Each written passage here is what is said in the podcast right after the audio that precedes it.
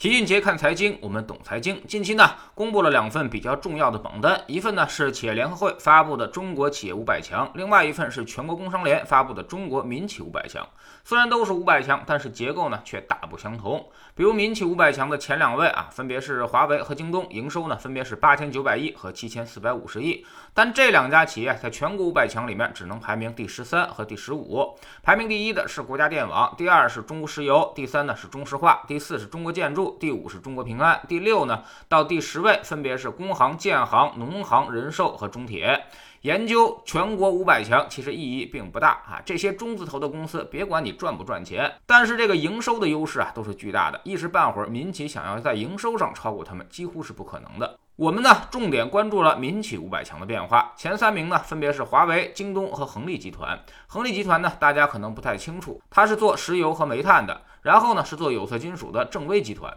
之后是大家比较熟悉的阿里和腾讯了，接着就是两家开发商碧桂园和万科。再然后是联想和中南控股，这也是一家开发商。再往后呢是吉利和国美，还有像大家十分熟悉的美的排在了十六位，苏宁排在二十位，小米排在二十二位，海尔二十八，民生银行三十三，格力三十五，比亚迪三十九，顺丰四十，百度只排在了六十位。总体来看呢，民营企业五百强门槛是二百三十五亿元，比上年呢增加了三十三亿元。资产总额超过千亿规模的民营企业达到了九十八家，比上年也增加了十八家。但其实啊，老齐也看出了这份榜单中存在的一些隐患。首先呢，今年因为是强周期回归，所以榜单上出现了很多的强周期公司，比如做能源的啊，生产有色金属的、化工原材料的这些企业，不但上榜，而且还都名列前茅。但这些呢，都是周期产业，营收不可持续，所以说他们今年门槛提高啊，这个事儿呢不太可信。刨除掉周期的影响，今年未必就比去年更好。做企业的朋友不少，其实都在抱怨今年的生意还不如。去年了。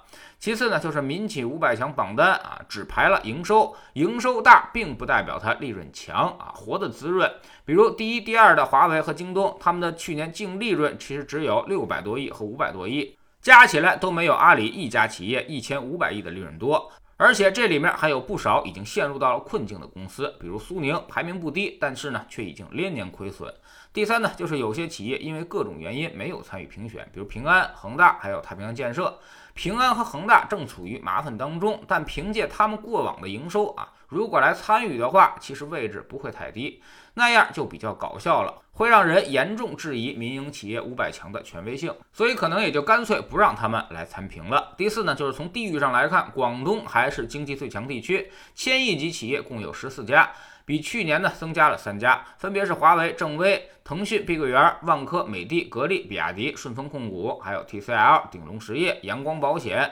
唯品会和龙光集团资产总额超过万亿的企业一共有七家，而广州呢占了三家，分别是碧桂园、万科和腾讯。纳税额超过五百亿的企业呢一共是四家，而广东又占了三家，分别是华为、万科、碧桂园。而从城市分布来看呢，杭州成为入围五百强榜单最多的城市啊，多达了三十六家，包括阿里、吉利、荣盛、恒毅、万象、中天控股、网易和广厦等等。第五，传统经济强省，像什么山东和江苏，其实也有不少企业上榜，但是基本上都是以能源企业居多，新经济比较少，比如恒力、沙钢、宏盛，这都是江苏的代表企业，而山东最著名的就是那个魏桥集团。综合来看呀，这份民企五百强榜单呢，给我们解释了最近的经济趋势。强周期确实推动了一些行业造成营收大增，但是他们虽然上榜。其实呢，很多都是落后产能之列啊，真正能够形成持续发展的并不多。而广东和浙江一线已经成为我们民营经济最活跃的地方，而且经济结构是比较健康的，都以制造业和消费服务业为主，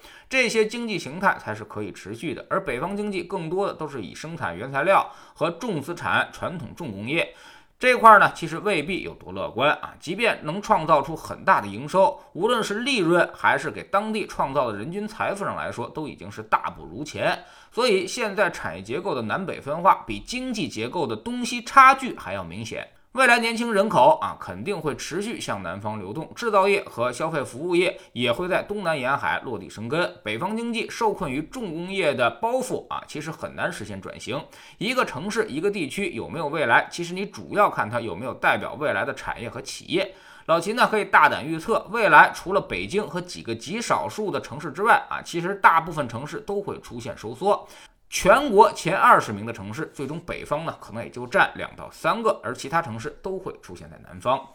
在知识星球清洁的粉丝群里面，我们做投资其实讲的就是顺势而为，布局未来的朝阳产业和有确定性的赛道机会。老七昨天在高净值社群的专享课里面，结合本周的调研以及基金经理的讲解啊，详细的讲解了未来的三大赛道趋势以及布局的方式和方法。这种风口呢，你只要把握住一次买入的机会，以后呢就可以一劳永逸了。而现在风口马上就会出现。我们总说投资没风险，没文化才有风险。学点投资的真本事，从下载知识星球找齐俊杰的粉丝群开始。我们不但会给你结论，还会告诉你逻辑和原因，让你自己掌握分析的方法和技巧。在知识星球老齐的读书圈里，我们继续讲《费曼学习法》这本书。昨天呢，我们介绍了场景化学习的优势。你之所以记不住很多东西，就是因为没有构建相应的学习场景，所以让学习枯燥而乏味。那么场景化怎么建立呢？如果没有人配合我，又该怎么办呢？每天十分钟语音，一年为您带来五十本财经类书籍的精读和精讲。喜马拉雅的小伙伴可以在 APP 顶部搜索栏直接搜索齐俊杰的投资书友会，老齐每天讲的市场策略和组合配置，以及讲过的书都会在这里面。